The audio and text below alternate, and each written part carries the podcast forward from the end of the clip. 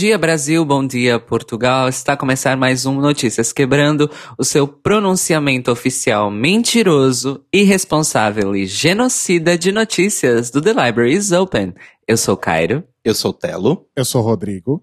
E hoje, pelo menos nessa parte inicial, a gente vai dar uma pausinha no coronavírus. Peguei aqui para nossa coluna internacional notinhas, coisinhas que estão acontecendo pelo mundo. Tidbits. E a gente começa lá na Índia, onde um piloto de avião trans, o Adam Harry, está proibido de voar durante seis meses. E por quê? O Harry, ele é um piloto licenciado pela Skylark Aviation Academy e ele recebeu uma declaração nessa última semana agora, falando que ele estava impedido de voar durante seis meses até que ele fizesse uma nova consulta médica. De acordo com o próprio Adam, o que eles estão dizendo é o seguinte: o que eles estão tentando afirmar aqui é que a disforia de gênero é uma doença. Eu tive que passar por inúmeros procedimentos dolorosos para obter um atestado médico em primeiro lugar. Como eles pediram, eu entreguei cartas do meu psiquiatra e endocrinologista para provar minha aptidão física. Como sou uma pessoa trans, tenho muita dificuldade em obter meus atestados e exames médicos. As questões de gênero são completamente incompreendidas em nosso país. As vozes de pessoas trans são facilmente pisadas. Lutarei por justiça, não importa o que for preciso. Então, aí ficou essa notícia. A gente ainda não tem um desdobramento disso. Mas boa sorte pro Adam Harry e continuamos aí enfrentando transfobia como todo dia. Quando você falou que ia dar uma pausa em coronavírus, eu achei que vinha notícias boas. não. É, mas é do planeta Terra que a gente tá falando. É, então. É, planeta Terra e ser humano. É um pouco difícil ficar bom, mas okay, enfim. Ok, ok. Mas agora tem uma que é um pouquinho melhor. Vindo um pouco mais para o ocidente, lá na Polônia, o ator Witold Sadov, ele aos 100 anos declarou para a revista Réplica, que é uma revista especializada para o público LGBT na Polônia. Parabéns para essa revista, que ainda existe. Mas ele declarou aos 100 anos de idade que sim, ele é gay.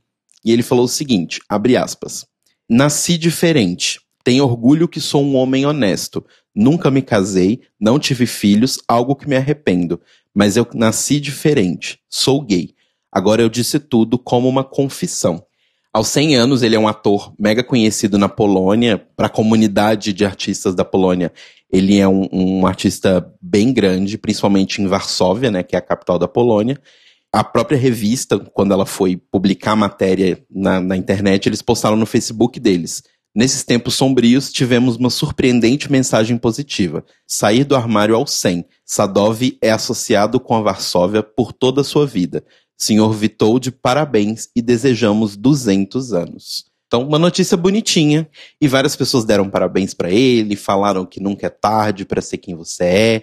E a gente sabe que isso é uma notícia muito importante porque a Polônia, a gente falou aqui umas semanas atrás, tem uma política anti-LGBT bem forte no país todo, inclusive com algumas prefeituras dizendo assim, em documentos oficiais pronunciamentos oficiais que são cidades livres de LGBTs. Então é bem importante uma pessoa famosa dessa ir a público e falar isso. E parabéns para o senhor Vitold Sadov e muitos anos de vida para ele. Arrasou. Agora, saindo da Europa, risos, indo para Inglaterra, risos. a gente tem a notícia também muito boa de que o primeiro jogador de futebol assumidamente gay da Inglaterra entrou para o National Football Museum.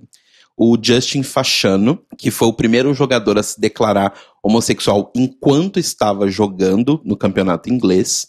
Ele declarou isso em 1990. Ele finalmente entrou para o Hall da Fama do futebol inglês. Quem foi representando ele na cerimônia, porque ele já faleceu, foi a Amal Fachano, que é criadora da Justin Fachano Foundation, que é sobrinha dele. E a história do Justin eu não conhecia, fui ler na matéria pra gente contar aqui. É bem complicada, porque em 1990, você imagina isso, né? Ele foi a público para falar que ele era uma pessoa homossexual, que ele não tinha problema nenhum com isso, depois das revistas e dos tabloides ingleses ficarem perseguindo ele durante anos para ele poder falar o que era e tal. E ele foi o primeiro jogador a valer mais de um milhão de libras, né, que foi o valor pago pelo Nottingham Forest para poder comprar ele em 1981. Então ele era realmente um jogador muito grande. Só que aí, né, ele teve essa questão de ir a público falar que ele era gay, e aí acontece que, na época, ele se mudou depois para os Estados Unidos e ele foi perseguido, de certa forma, por um carinha, um jovem de 17 anos, que dizia que o jogador tinha tentado abusar dele, que tinha estuprado ele, etc. e toda coisa. E aí a carreira dele foi cada vez mais indo para um buraco, indo para um buraco, indo para um buraco. E aí, em 1997, no dia 3 de maio, ele foi encontrado morto na casa dele. E ao lado dele tinha uma carta de suicídio dele falando que ele não aguentava mais a pressão, que todo mundo tinha basicamente começado a odiar ele depois que ele tinha contado isso, e de que ele nunca tinha feito nada com o jovem. E aí, 9 de setembro de 97, a polícia londrina fechou o caso, porque a polícia americana também fechou o caso, porque não encontraram nenhuma prova de que ele tinha feito nada com o jovem. Ele teve sim uma relação com o jovem, mas foi consensual nos Estados Unidos, acima dos 16 anos. É permitido e tudo mais. Então, assim, ele nunca fez nada de errado o que ele fez de errado foi ser gay. Mas enfim, finalmente agora ele vai ter o nome dele meio que salvo aí na história. E a sobrinha dele, que foi lá receber o prêmio, disse o seguinte, abre aspas, o fato de Justin ter se levantado e dito, este é quem sou, vou me respeitar e fazer com que os outros me respeitem por quem sou, é uma das coisas mais impressionantes. Não conseguiria me sentir mais honrada em ser a sobrinha dele. Boa notícia aí, e que bom, pelo menos isso vai servir para tirar as merdas que foram faladas sobre ele. E aí, atravessando o Atlântico para nossa última notícia aqui da coluna internacional, finalmente, antes tarde do que nunca, 50 anos depois, aliás, quase 51, né? Anos depois, o chefe da polícia de Nova York pediu perdão pela repressão violenta contra a comunidade LGBT no episódio de Stonewall, né? A revolta de Stonewall, que a gente já falou várias vezes. A gente tem um episódio sobre isso do The Libraries Open, vocês podem ir lá acompanhar direitinho. Ele finalmente foi a público para poder pedir desculpa em nome, obviamente ele não estava lá, para poder pedir desculpa em nome da polícia de Nova York. Ele falou o seguinte, abre aspas, o que ocorreu não deveria ter ocorrido. As ações da NYPD, Polícia de Nova York, foram um erro. Os atos e as leis eram discriminatórios e tirânicos, e por isso eu me desculpo. Então tá aí. Antes tarde do que nunca, né? A gente sabe que, apesar de toda essa coisa aí do, do coronavírus, Nova York continua tentando ali celebrar essa questão dos 50 anos da luta de Stonewall. Inclusive, né, a gente já deu essa notícia aqui, se eu não me engano, o Bill de Blasio, prefeito de Nova York, falou recentemente que Nova York vai ter um monumento a Sylvia e a Marcha pelo fato delas terem sido as heroínas da luta de Stonewall. Então, antes tarde do que nunca. Acho que eu só tenho isso a dizer. É tipo a Globo pedindo perdão por ter compactado com a ditadura, né? É, em 2015. Jesus. Um pouco tarde. 30 anos depois? 30 anos depois. É, é, um, é um ato simbólico, mas é um ato simbólico que tem aí o seu peso histórico, vamos dizer assim. Né? Sim, simbolismos têm importância, a gente não pode Exato. esquecer disso, né? Principalmente pelo fato de que as pessoas envolvidas não estão mais vivas, né? Não estão mais entre nós. É, e isso ter acontecido depois de outros reconhecimentos oficiais da revolta de Stonewall enquanto fato histórico. Então, eu acho que isso aí dá uma, uma cerejinha do bolo, vamos dizer assim. Indo agora então para nossa editoria de cultura desta semana. Nós estamos vivendo aí com o coronavírus uma série de micro-revoluções culturais. As pessoas que fazem cultura e trabalham com cultura estão aí desenvolvendo mil e uma maneiras de continuar trabalhando, produzindo, de atingir o público também das mais diversas maneiras, remotas, já que não pode ser presencial. E nós trazemos aqui um primeiro retrato, vamos dizer assim, do que está acontecendo no Brasil nesse momento, nesse sentido. Nós tivemos aqui o anúncio de uma primeira peça de teatro que, infelizmente, teve que ter sua temporada interrompida, e então a equipe da peça resolveu publicar o vídeo da peça na íntegra no YouTube. Esta peça é Entrega para Jezebel, de autoria do Roberto Muniz Dias, que é um dramaturgo do Piauí e que conta a história da Jezebel, que é uma travesti que cuida do filho de uma amiga. como se fosse uma babá, uma mãe substituta, assim. E o conflito começa a se desenvolver depois que essa amiga, que é a mãe biológica da criança, retorna, depois de um tempo, querendo simplesmente tirar a criança da Jezebel. E aí se desenvolve todo um drama familiar envolvendo a Jezebel. A peça tem um elenco majoritariamente composto por mulheres trans e negras e umas duas ou três pessoas aí é, cis no casting. Uma cota. Eu acho que a gente podia adotar a cota cis. Eu gosto. Nós vamos, obviamente, deixar o link na descrição deste episódio e também vamos publicar nas nossas redes ao longo da semana o link do YouTube para vocês assistirem então a peça Entrega para Jezebel. Não deixem de assistir aí na sua quarentena Entrega para Jezebel. Eu acho isso muito interessante, porque pouquíssimas vezes na minha vida eu assisti uma peça de teatro por vídeo, além de alguns musicais. Eu sei que isso o Telo também já fez. Isso é bem comum por musical, tanto que inclusive até musicais antes de ganhar filme, por exemplo, né? Muitas vezes eles têm um sistema que rola, eu não sei nem como é gravado isso. E eu tenho uma curiosidade de saber, mas é dois câmeras ou às vezes até três câmeras que ficam dentro do palco junto com os atores e eles gravam a peça em ângulos que você não veria, né? Vamos colocar assim. Eu já vi uh, Rent nessa, nesse tipo de apresentação, inclusive com o elenco original. É bem legal. Existem teorias que Hamilton, o elenco original, gravou isso e que eles estão para lançar isso como se fosse um filme de Hamilton. Olha. Eu, assim, o meu cu coça todo dia que eu penso nisso, mas enfim. enfim, continuando então, no mundo da cultura audiovisual, internet e quarentena, foi lançado na íntegra finalmente, o documentário Gordix, com X, realizado aí pelo Iveson Santo e com orientação da Manuela Costa. É um TCC de um curso de rádio, TV e internet da Universidade Federal de Pernambuco. E ele retrata basicamente como é as várias experiências de pessoas gordas dentro da comunidade LGBT. O filme tem feito uma carreira de festivais desde o começo do ano passado e agora, com o cancelamento da maior parte dos eventos de audiovisual, de, de cinema, de teatro, de música, o diretor então resolveu postar o filme na entrega no YouTube. Eu não assisti ainda, eu lembro de ter acompanhado a divulgação quando o filme estava em feitura e algumas, alguns prêmios que eles ganharam na carreira do filme em festivais. E me pareceu muito interessante aqueles trechinhos de entrevistas que eles postaram no, no Instagram. Mas eu tô muito curiosa para ver mais um link que vai estar belíssimo na descrição desse episódio e que também vamos divulgar aí durante a semana porque vale muito a pena. É um tema basicamente que nunca foi tratado no audiovisual brasileiro, creio eu. É, em audiovisual realmente eu não me lembro.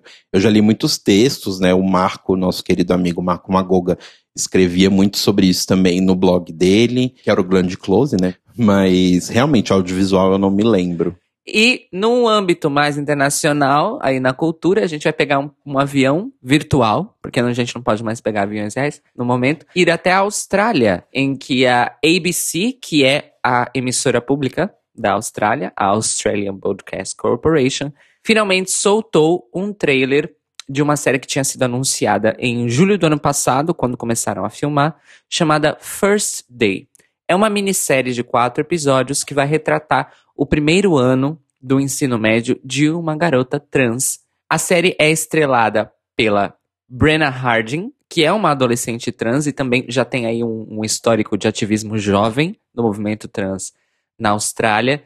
E tem sido muito, muito esperada. Por quê? Porque essa série vai passar no ABC Me, que é o canal da ABC dedicado à programação familiar e infanto-juvenil. Olha só. Então, realmente eles estão focando aí num público-alvo familiar para que as pessoas conheçam essas histórias e se familiarizem com essas situações. Também vamos deixar no link na descrição para o trailer da série e esperamos aí que os trabalhadores da internet façam essa série chegar a nós. Não é mesmo? Eu Sim. amo trabalhadores da internet. Beijos, Alfadinha, rainha da internet. Beijos aos lojistas do Paulo Coelho. e agora a gente indo para nossa coluna de cidadania, tem uma notícia aqui que ela é quase um manicômio Brasil. Em Salvador, né, nessa semana passada, um casal de moças aí, de mulheres, passou por uma situação mega constrangedora quando elas foram emitir o RG do filhinho delas de um ano de idade. Porque elas chegaram lá no serviço de atendimento ao cidadão e a funcionária, que foi dado o nome para ela de Maria de Fátima, olhou os documentos ali, olhou a certidão de nascimento, falou: Hum, tá, pera, tem algum problema, porque eu preciso de um nome de um pai. Só que a certidão de nascimento só tinha dois nomes de mãe. Hum. E aí, a Maria de Fátima não queria deixar de jeito nenhum que a, o RG fosse emitido daquela forma, porque não fazia sentido, e blá blá blá, blá blá blá, blá blá blá, inclusive cruzando os braços. Enfim, as mulheres completamente chocadas, né, falaram para ela que a criança não tinha um pai, que era o filho das duas, inclusive foi feita uma inseminação artificial, como consta escrito na certidão de nascimento. Mas aí continuaram insistindo e acabou que elas ficaram mega tristes, mas como elas precisavam do RG, foram lá e colocaram o nome de uma delas como pai mesmo, foda-se, vambora. Porém, logo depois que elas saíram de lá do saque, um funcionário ligou para elas e falou que elas tinham que voltar para corrigir um erro que tinha sido feito na emissão do RG. Quando elas chegaram lá, elas foram atendidas por um outro funcionário, o nome dele é dado como Gildo, e ele pediu novamente a certidão e novamente o RG. E aí, na hora, elas explicaram todo o problema que tinha acontecido antes. E ele falou: então, o erro que vocês vieram consertar no RG é justamente esse. A funcionária é uma funcionária nova e ela não sabia que isso é uma situação que poderia acontecer. Vai da parte de não terem explicado para ela, não terem feito o procedimento correto, mas enfim.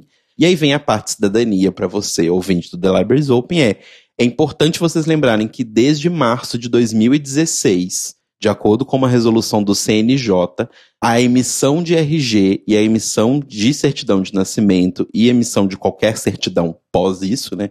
Casamento, óbito e tudo mais, pode sim não conter distinção em parentalidade. Ou seja, não precisa que seja um pai e uma mãe. Podem ser duas mães, podem ser dois pais, e isso já é oficial então, a gente está deixando isso aqui para vocês saberem que, caso vocês forem registrar o filhinho de vocês e passarem por uma situação como essa, os direitos de vocês estão preservados desde 2016. Eu não sabia que era desde 2016. Então, fica aí essa dica de cidadania, que é quase um manicômio Brasil. Arrasou.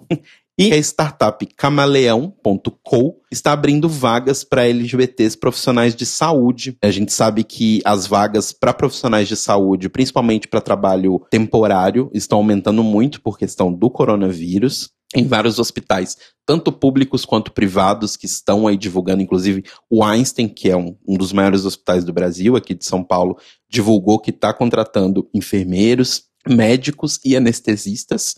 A startup Camaleão está focada sempre em conseguir trabalho para a comunidade LGBT. E como agora deu essa conjunção de fatores aí, eles estão se focando principalmente em vagas de emprego abertas para profissionais de saúde.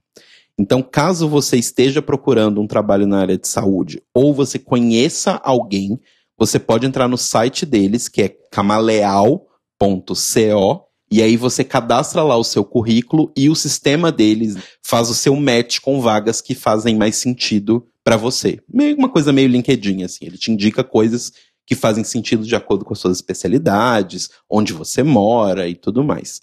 E também eles têm um grupo de Telegram onde eles anunciam as vagas que eles vão colocar na plataforma.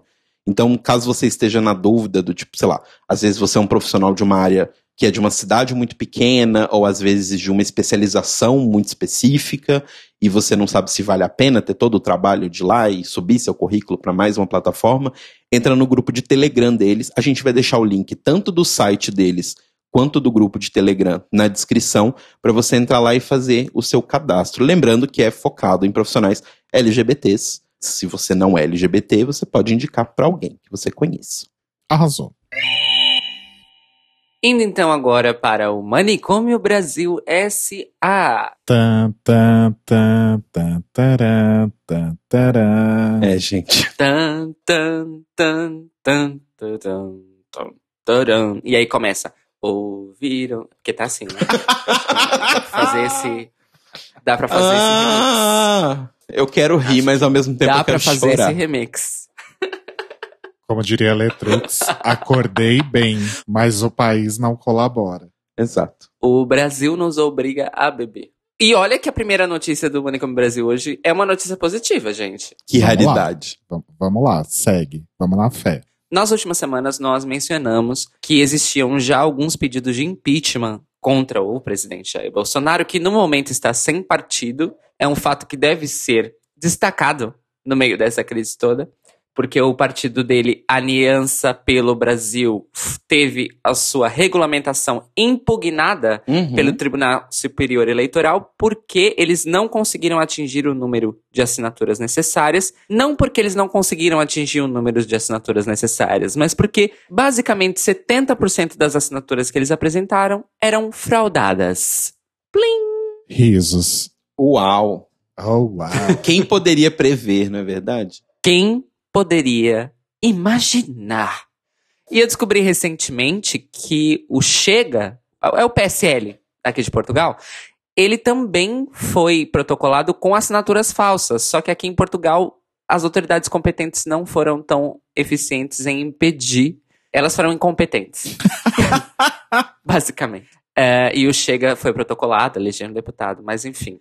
Por que, que eu tô falando de tudo isso? Porque o PSOL, no último dia 18, protocolou o primeiro pedido de impeachment contra o Bolsonaro, com o apoio aí do PT e de outros partidos de esquerda, o PCB, o PCdoB. Mas no último dia 25 de março, houve a protocolação de um segundo pedido de impeachment contra o presidente Jair Bolsonaro, mas dessa vez vindo de fora do legislativo, vindo da sociedade civil. Várias lideranças do movimento LGBT do Brasil, capitaneados por juristas, é claro, afinal essas pessoas têm que redigir o documento, entraram com a representação na Secretaria-Geral da Mesa, que é o órgão de assessoramento legislativo da Câmara dos Deputados, em que esse tipo de coisa pode ser feita, e com o número de processo 4260, alguns nomes como Eliseu Neto, o Paulo Iotti, que foi o advogado da criminalização da homofobia no STF, Dimitri Salles e Amanda Anderson, que é uma das grandes lideranças trans do Brasil, entre os signatários, vários signatários, deste pedido de impeachment contra o Jair Bolsonaro. Nas justificativas resumidas, é claro, o Eliseu Neto foi quem anunciou isso no, no Twitter, no seu Twitter, e ele disse que eles utilizaram a justificativa com provas e relatos, claro, porque isso não falta contra Bolsonaro, nos motivos de falta de decoro, racismo, homofobia e irresponsabilidade em atos institucionais. Já aí também cobrindo a situação atual de Bolsonaro de frente à crise do coronavírus. Então nós temos aí oficialmente no nosso placar dois pedidos de impeachment protocolados contra Jair Bolsonaro. Mas houve boatos de que uma parcela da bancada de centro-direita da Câmara também vai protocolar um pedido de impeachment de Jair Bolsonaro. Sim. Inclusive encabeçado pelo Alexandre Frota. Exato, que é o grande plot twist de 2020. Carpado. Em que mundo estamos vivendo, não é? Pois é. Nós estamos vivendo num mundo que foi roteirizado pela Shonda Rhimes. É isso que nós estamos vivendo. Na verdade, Scandal acabou na- sétima temporada, mas continua na vida real. Ou, como vimos no último episódio de Drag Race, pela Rhonda Shimes. Exato. Então é isso, amor. Estaremos com certeza acompanhar o placar dos pedidos de impeachment. Lembrando que quando a Dilma foi deposta pelo golpe, foram quatro ou cinco pedidos de impeachment que foram contabilizados à altura de um deles ter sido realmente levado a cabo e tudo mais. Então vamos ver se vamos chegar a tantos. Sendo que dessa vez os crimes e as quebras de leis são reais, comprovadas, públicas e notórias. E gritantes. Muito bem. Continuando no Manicômio Brasil, mais uma notícia boa, gente. A Prefeitura do Rio de Janeiro levou a ação de combate municipal que está sendo executada pela Secretaria de Saúde em conjunto com todas as outras autarquias, não é, da Prefeitura do Rio de Janeiro, essa especificamente com as sedes, a Coordenadoria Especial da Diversidade Sexual do Rio, para que a população que é profissional do sexo nas ruas do Rio de Janeiro seja não apenas orientada em relação ao coronavírus, mas receba de fato apoio, apoio real de profissionais de saúde, equipamentos de proteção, testes contra coronavírus e principalmente vigilância, porque como essas pessoas são todas marginalizadas, elas têm um acesso muito, muito, muito precário ao sistema de saúde, mesmo quando elas têm algum sintoma de qualquer doença. Por quê? Porque o corpo delas é o instrumento de trabalho. Então é uma relação extremamente delicada que essas pessoas têm em relação à saúde enquanto coisa, realidade biológica, e à saúde enquanto sistema de saúde mesmo. Essa ação, ela compreende então visitas presenciais mesmo de profissionais de saúde em pontos em que mulheres cis, travestis, transexuais e homens cis, uh, todos profissionais do sexo, costumam circular pela noite carioca. Então, parabéns aí para a Prefeitura do Rio de Janeiro, que dedicou uma parte da sua política contra o coronavírus para essa população, que abrange também uma grande parte da comunidade LGBT no Rio de Janeiro. Também no Rio de Janeiro, uma ótima notícia: a Casa NEM, a grandíssima Casa NEM, fez um, um, comunicado oficial durante a semana passada de que está a reservar uma parte da sua estrutura, ou seja, realmente uma parte da casa, para qualquer pessoa LGBT que não tenha estruturas, seja em casa de família, seja em casa de amigos, seja do sistema de saúde, para praticar isolamento. Por quê? Pelos mesmos motivos dessas questões que eu disse dos profissionais do sexo. Algumas pessoas LGBTs podem estar com sintomas, podem estar com suspeita e não tem lugar para se isolar. Então elas acabam, as, acabam por ser um risco para sua própria saúde, porque não conseguem se cuidar da maneira adequada, e também para o coletivo, porque podem se tornar aí contagiosos para outras pessoas. Além deste serviço que a Casanem anunciou a partir de agora, nesse regime especial, eles também anunciaram que, se você é uma pessoa LGBT ou idosa e vive nos arredores da Casanem, você pode entrar em contato por telefone ou e-mail caso você precise de alguma ajuda no sentido de buscar compras, buscar remédios, é, entrar em contato com parentes, enfim, qualquer tipo de ajuda que o pessoal da Casa NEM e outros voluntários que queiram ajudar também, é claro, puderem oferecer pela Casa NEM, pelos moradores do entorno, a Casa NEM está abertíssima para todos esses.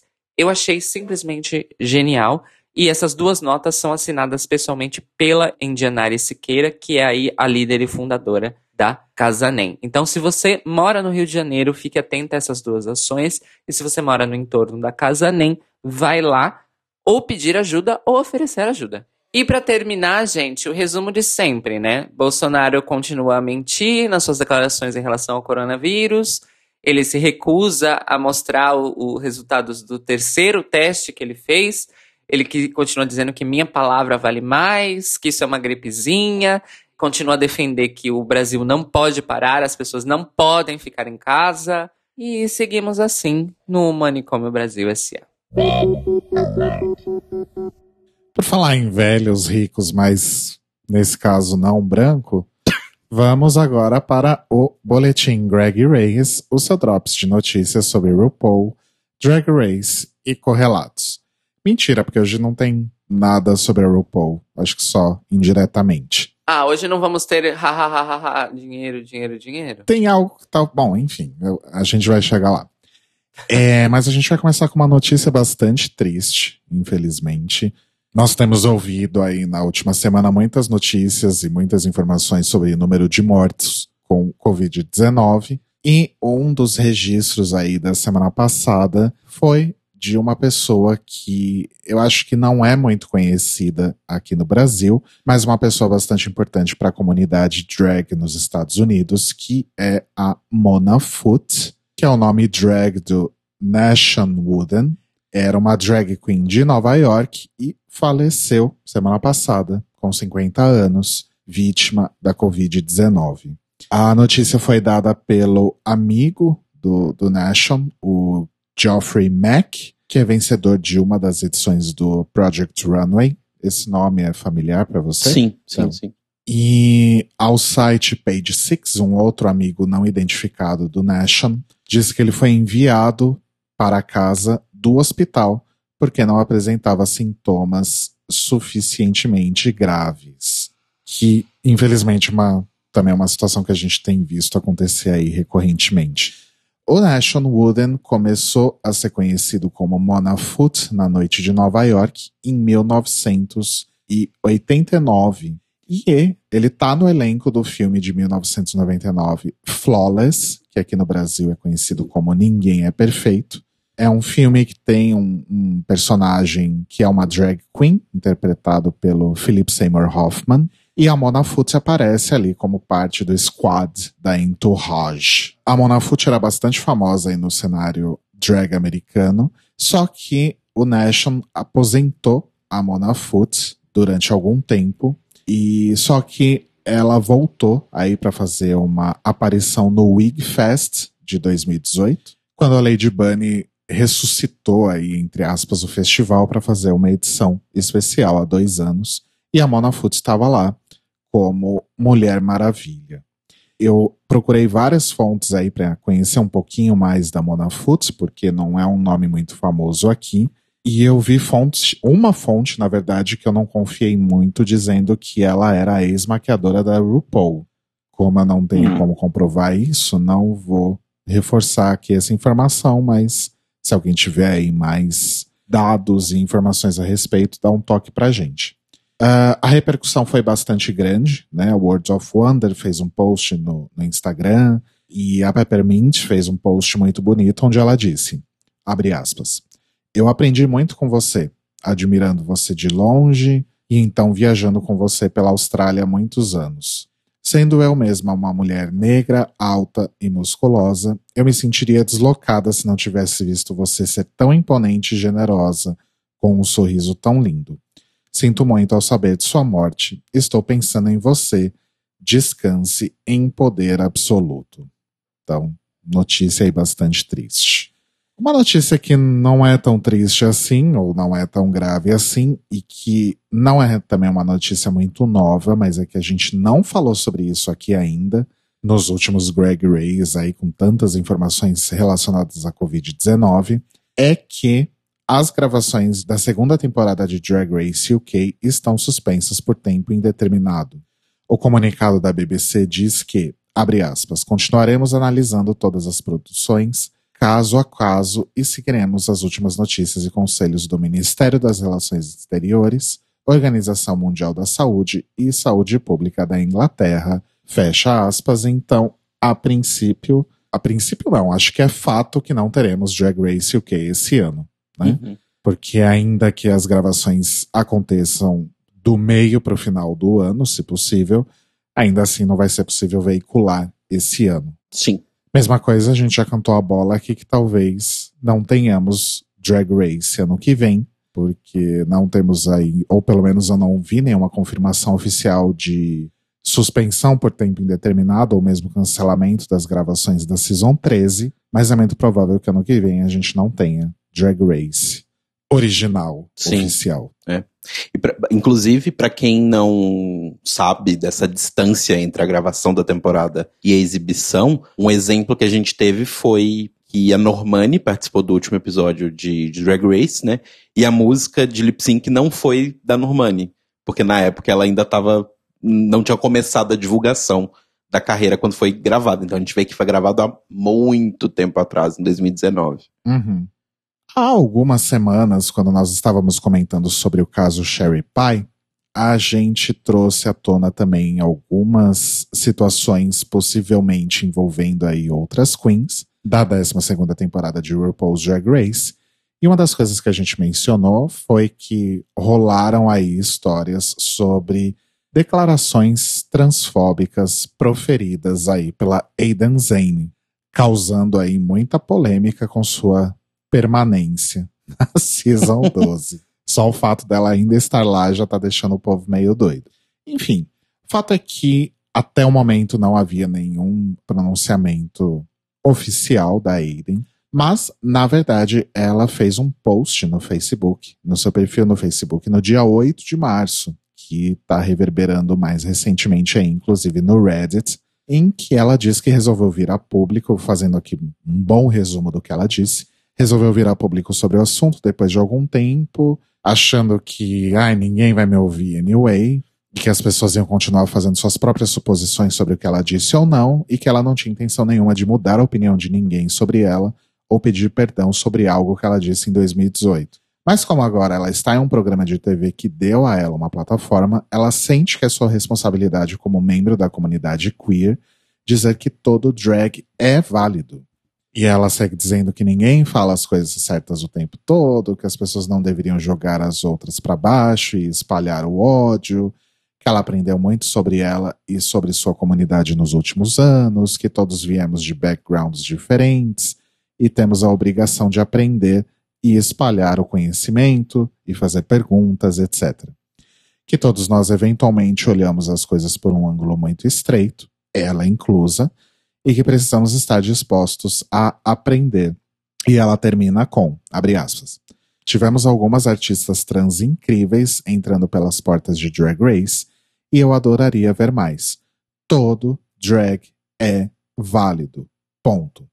Eu disse isso antes e vou dizer mais uma vez. Espalhe algum amor. Entre minhas duas postagens de hoje, espero ter deixado minha mensagem clara e vou deixar a conversa assim. Essa outra postagem que ela está se referindo, um post que ela fala sobre. discute aí as opiniões dela sobre a cena de Atlanta, que foi algo que ela já trouxe também um pouco na temporada. Bom, deixaremos Aiden Zane sob observação, atenta então? Olha, ela tá aí integrando uma grande, um grande hall de ex-participantes de Drag Race, que são as ex-participantes de Drag Race transfóbicas, que ela, pediram ela desculpa. Não é uma ex-participante ainda. Não, Calma. enfim, mas participantes, que, participantes transfóbicas que pediram desculpas e fica por isso. É como a gente falou, acho que durante o The Libraries Open, assim, transfobia é tanto crime quanto abuso e catfishing. Mas, né, dois pesos, duas medidas. Exato. Falando em transfobia, risos. Há algum tempo aqui a gente falou que a Michelle Visage vai ter aí o seu próprio programa na BBC Three, o Get Off Your Ass. Só que sobre televisão e afins, ela falou algo bastante interessante numa entrevista que ela deu recentemente para o The Guardian, no dia 24 agora de março. Então é uma entrevista longa, que ela conta toda a sua história, que ela conta da infância, da adolescência em New Jersey, a mudança dela para Nova York, fala que por um tempo ela quis ser a nova Madonna, risos. Ela fala sobre a sua carreira na música, risos, risos. E no rádio, e conta também sobre os, os recentes problemas de saúde dela, enfim. A gente vai deixar o link da entrevista na descrição desse episódio, lá no nosso site, thelibrariesopen.com.br, para vocês darem uma lida aí, se tiverem interesse. É bastante interessante até. E a gente vai deixar também o link do post da Aidan Zane no Facebook, tá? tá foi publicado como público, então tá disponível lá para todo mundo ler a versão original. Enfim, e aí, durante essa entrevista da Michelle no The Guardian, chegamos a um assunto delicado que foi aquela declaração infeliz da RuPaul sobre mulheres, particularmente sobre mulheres trans, competindo em RuPaul's Drag Race. Michelle deu aquela passadinha de pano habitual para sua amiga de longa data, só que ela disse uma coisa bastante interessante. Ela disse que amaria apresentar a sua própria versão da competição com Bio Queens e mulheres trans. Bio Queens é um termo usado especificamente para mulheres cis que fazem drag. Uhum. E é um termo problemático. Que é o ponto que. Lembram que a gente estava conversando antes da Uhum. gravação? Que. que Uhum. Ai, será que foi polêmica essa, essa entrevista da Michelle? Então, o meu ponto, agora a gente pode falar. Eu falei, não, não vamos falar antes da, da gravação que vai queimar a pauta. Mas o meu ponto é sobre a, o quão problemática é a declaração da Michelle, acho que é justamente o uso desse termo. Mas não é só isso. Vocês vão entender. Ela disse que adoraria fazer sua competição com Bio Queens e Trans Women. E ela disse que não há regra para quem pode entrar em RuPaul's Drag Race. Abre aspas. Todo mundo é bem-vindo para mandar a sua inscrição. A gente só não recebe muitas de Bio Queens. Bom, se todo mundo é livre pra mandar, por que, que precisa fazer um programa específico pra Bio Queens? Não é? Porque assim, para a ideia dela de fazer um programa específico para este público, vem da ideia de que existem muitas pessoas deste público querendo se inscrever. Mas isso contradiz o fato de que ela não recebe nenhuma inscrição. Muito entre aspas. Muito obrigado, é esse o ponto. E se ela precisa criar um espaço dedicado a essas pessoas especificamente, ela tá deixando bem claro que em RuPaul's Drag Race não há espaço para essas pessoas. Exato. Ou seja, ela se contradiz na mesma entrevista. Mas calma, amores. Tem mais. Ih! A Michelle disse o seguinte: que entende que a transformação de um macho robusto, e eu tô usando robusto porque é a tradução literal da palavra que ela usou na entrevista, a transformação de um macho robusto em uma drag queen é mais impressionante quando comparado a de uma mulher se transformando numa drag queen. Mas isso não exclui a arte do Bio Queendom. Meu Deus do céu! Nossa! Só pior. Nossa, gente, desculpa, mas. Vai ficando cada vez pior. E calma, porque tem uma última coisa Puta que pariu. pra jogar pá de cal aí na Michelle Visage. Ela termina dizendo que se identifica como uma drag queen, abre aspas. Ru disse a melhor coisa sobre isso. Você nasceu nu e o resto é drag. É verdade. Nós nos tornamos outra pessoa quando nos montamos. Esse é o meu escudo, minha fantasia de super-heroína. Quando coloco minha maquiagem, meu drag, sinto que posso enfrentar o mundo. Fecha aspas. Puta que me pariu! Ou seja, mais um momento, mais uma entrevista em que Michelle Visage passa um pano do tamanho da Inglaterra para RuPaul. E se afunda num buraco de merda no processo. Parabéns, Michelle. Acredite no seu potencial. Reaja a assaltos.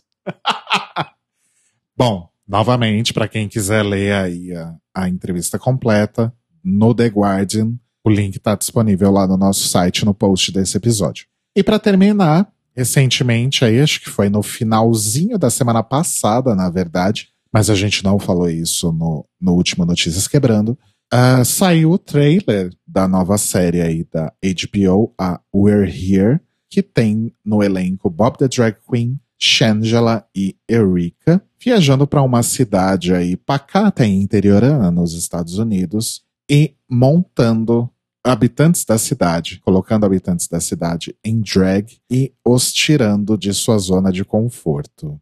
Eu dei uma olhada no trailer. Bom, gente, é uma produção da HBO, então é assim, é muito bem feito. Tem cenas muito bonitas, tem uma edição interessante, mas é basicamente um Queer Eye mais emocional Hum. mais cenas de choro, mais momentos de, de ternura e de superação pessoal e de histórias pessoais muito tristes. Mas pelo menos parece ser bastante, assim, muito bem feito. Então, talvez valha a pena dar uma, a uma olhada aí, né? Já que a gente tá todo mundo em casa, ou quase todo mundo em casa, ou quando tem que estar em casa, às vezes não tem o que fazer talvez seja uma opção aí de programa para assistir a partir do dia 23 de abril, que é a estreia na HBO. Vão ser seis episódios, então acho que a gente não deve sair de quarentena tão cedo, né? Acho que 23 de abril a gente ainda tá aqui, então acho que talvez valha colocar aí no cardápio de coisas para baixar, quer dizer, coisas para assistir nos seus serviços de streaming. né? Se você assina, paga todos. E a gente vai deixar também o link do trailer no post desse episódio. E foi isso, gente, o Greg Race dessa semana. E o Notícias Quebrando de hoje teve informações do portal R10, do Gay Blog BR, do G1, do Observatório G, do Star Observer, do Catraca Livre, da revista Capa, do O Fluminense, da revista Marie Claire, do Instagram da Peppermint, do Instagram da World of Wonder, do Reddit de RuPaul's Drag Race, do Facebook da Aiden Jane, do The Guardian e do Cinema 10.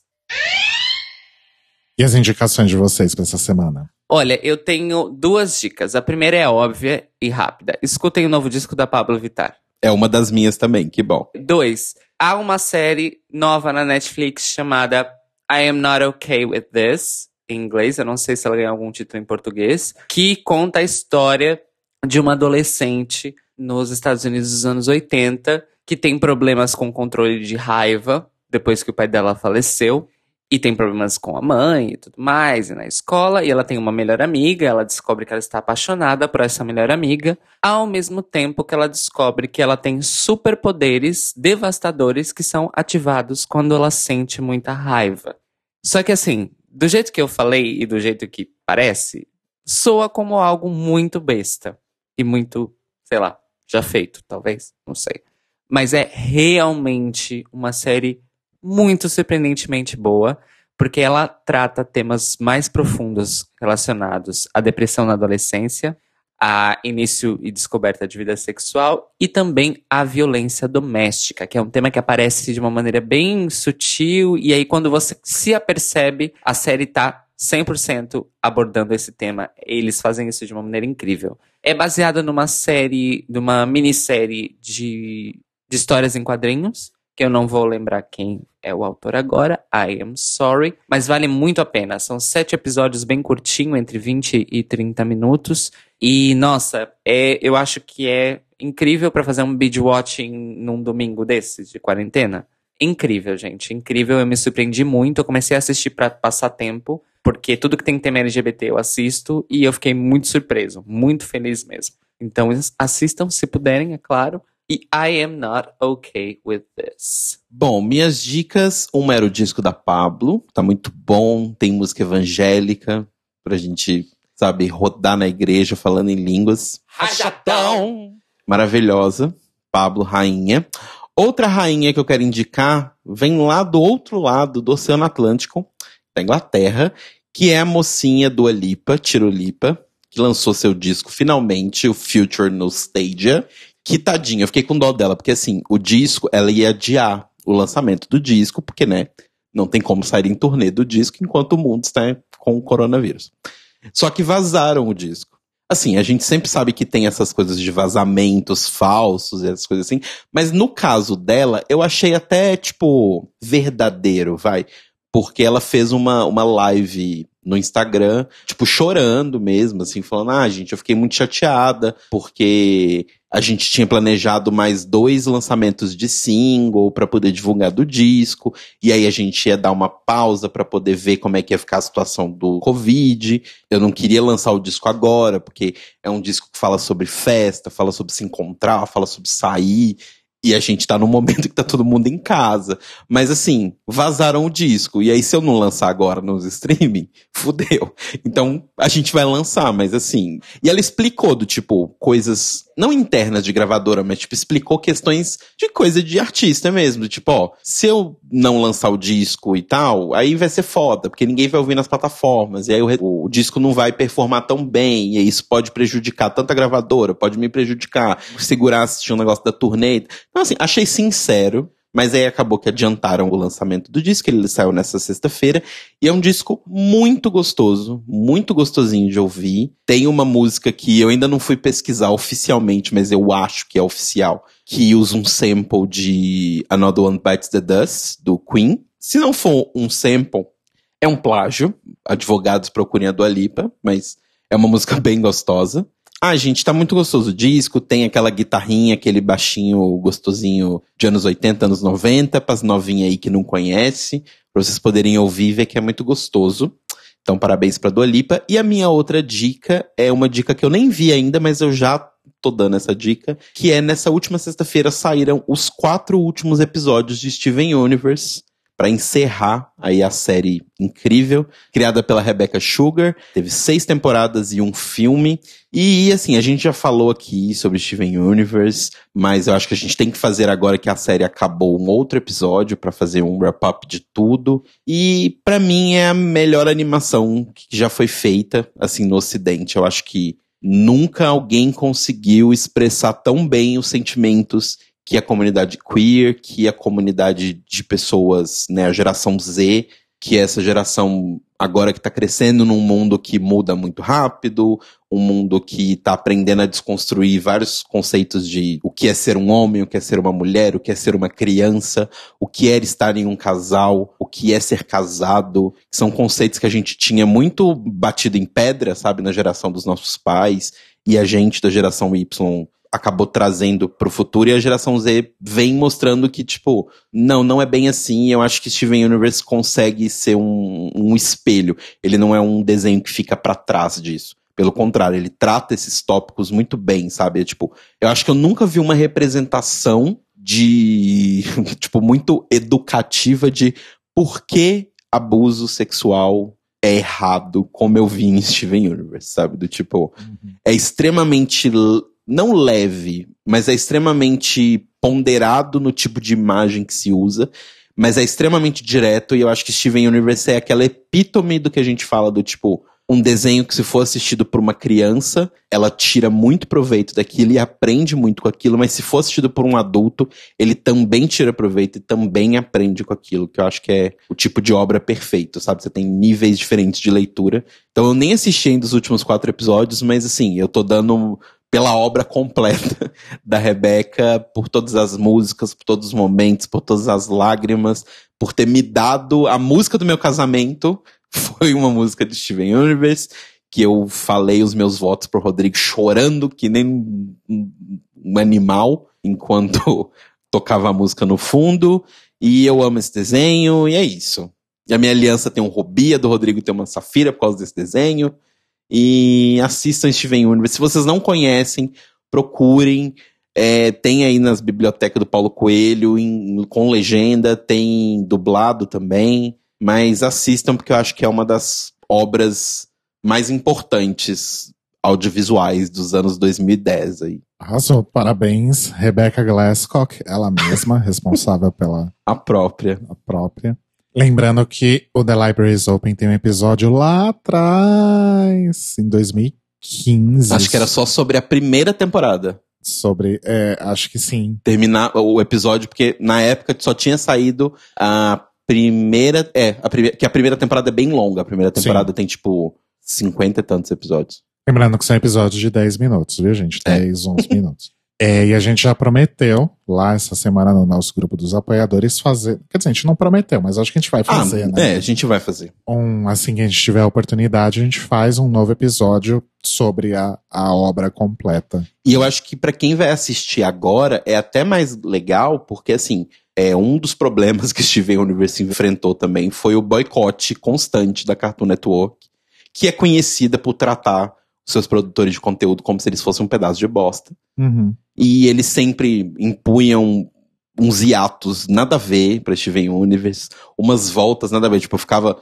seis meses sem nada e aí saíam quatro episódios no mesmo dia. E assim, para quem é produtor de conteúdo, isso é um formato bosta de lançar. Porque você não consegue cativar, você não consegue criar uma relação ali com as pessoas.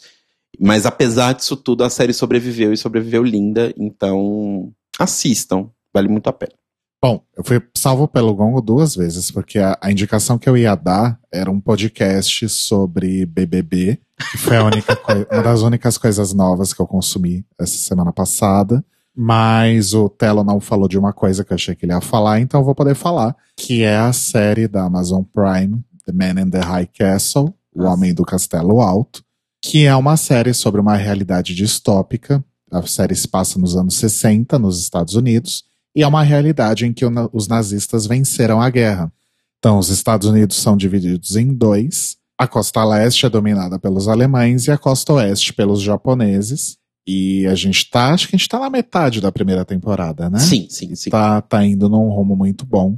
Então, se vocês estiverem procurando alguma coisa diferente aí, não é muito leve, né? Mas é, é, interessante de ver. Tá lá na Amazon Prime, O Homem do Castelo Alto.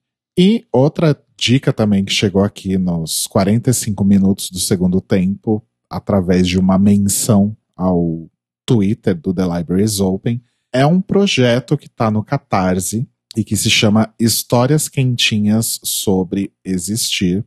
É o projeto de uma pessoa chamada Ele Irineu é uma coletânea de quadrinhos LGBT com finais felizes e quentinhos, conforme a descrição do projeto lá no Catarse.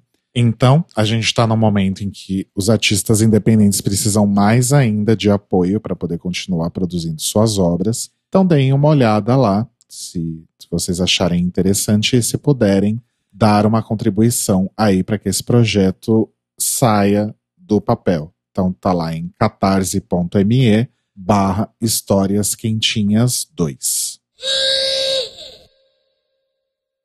E o Notícias Quebrando está disponível toda segunda pela manhã no nosso canal do YouTube, youtube.com barra The Libraries Open Podcast, no nosso site, thelibrariesopen.com.br e também já cai no feed para você ouvir aí no seu agregador de podcasts preferido ou então lá no Spotify. E se você quiser compartilhar com a gente outras dicas de como ter uma quarentena cheia de entretenimento e conhecimento aí, você pode mandar para o nosso e-mail contato@thelibrariesopen.com.br ou entrar no nosso site thelibrariesopen.com.br e comentar no post deste episódio. Lembrando que a gente também sempre posta os episódios, como o Rô falou, no nosso canal do YouTube. Então você pode entrar em youtube.com barra Podcast e deixar o seu comentário lá também. No Twitter e no Instagram, sigam a gente lá, a gente é o arroba Tlio Podcast, T-L-I-O Podcast. E se você ainda puder ajudar a gente, mesmo no meio dessa confusão toda de Covid-19, a gente pede encarecidamente que você entre lá em apoia.se barra The Libraries Open e ajude a gente com a quantia que vocês conseguirem. E nós nos ouvimos e nos falamos novamente hoje à noite, às 21 horas, horário de Brasília, e com uma novidade. À uma da manhã da terça-feira, horário de Lisboa, pois aqui na Europa entramos em horário de verão na virada deste sábado para este domingo. Então eu estou agora quatro horas à frente da cidade de São Paulo. Mas isso não vai me impedir de estar com vocês para comentar o último episódio de RuPaul's Drag Race ao vivo no nosso YouTube, em youtube.com barra The Libraries Open Podcast. Então estejam com a gente, tem chat, tem piada, tem fervo, tem tudo, e nós vamos receber a nossa apoiadora que foi sorteada para participar ao vivo com a gente. Quem será? Quem será? Quem, Quem será? será? A Quem próxima será? vítima agora. Mas vai ser ótimo, o Cairo gravando o podcast, aí na hora que a gente tá dando tchau, mandando os beijos e fazendo merchan, ele tá vendo o sol subindo assim no mar. Não, não pode ser. Isso não Porque pode ser. sim, dá pra ver o mar da casa do Cairo, exatamente. Sim, na minha visão, o Cairo mora na beirada do Tejo, assim, ele vê o mar. uh, not the case. Beijinhos, bom dia. Beijo! Beijos, Mores, bom dia.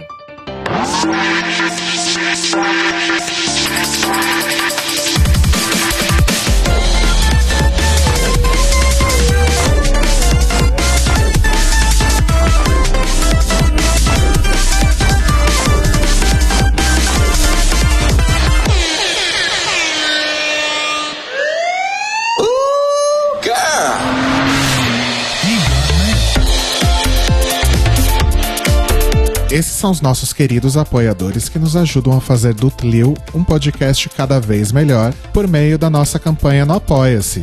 Obrigado, Mores! Rafa Bibi, Sam, Ivan Ribeiro, Tonho Esteves, Leandro Bacelar, Tiago Querentino, Fúvio Bassalobre, Sérgio Araújo, Thaís Alves, Fred Pavão, Lucas Alves Romeiro, Gui Gonçalves, Mia Brandão, Jean Prado, Pandora, Maíra Bueno, Inês Barreto, Cacita Alves, Bia Souza, Valdi, Manuel Carneiro, Letícia Ferreira, Vitor Vila Verde, Arthur Mois, Raboni Santos, Vini Souza, Edgar Torres, Malu Vieira, Inoue, Duda Zanini, Luiz Oeste, Juliano Lopes, Brenner Guerra, Tata Finoto, Malcolm Bauer, Pietro, Senhor Basso, Rafael Pinho Pradella, Isa de Sales, e se você quer ouvir o seu nome no final de todos os nossos episódios, vai lá em apoia.se barra The Library is Open, confira as nossas metas, escolha suas recompensas e se torne uma apoiadora do The Library is Open. Este podcast faz parte do movimento LGBT Podcasters. Conheça outros podcasts através da hashtag LGBT Podcasters ou do site www.lgbtpodcasters.com.br.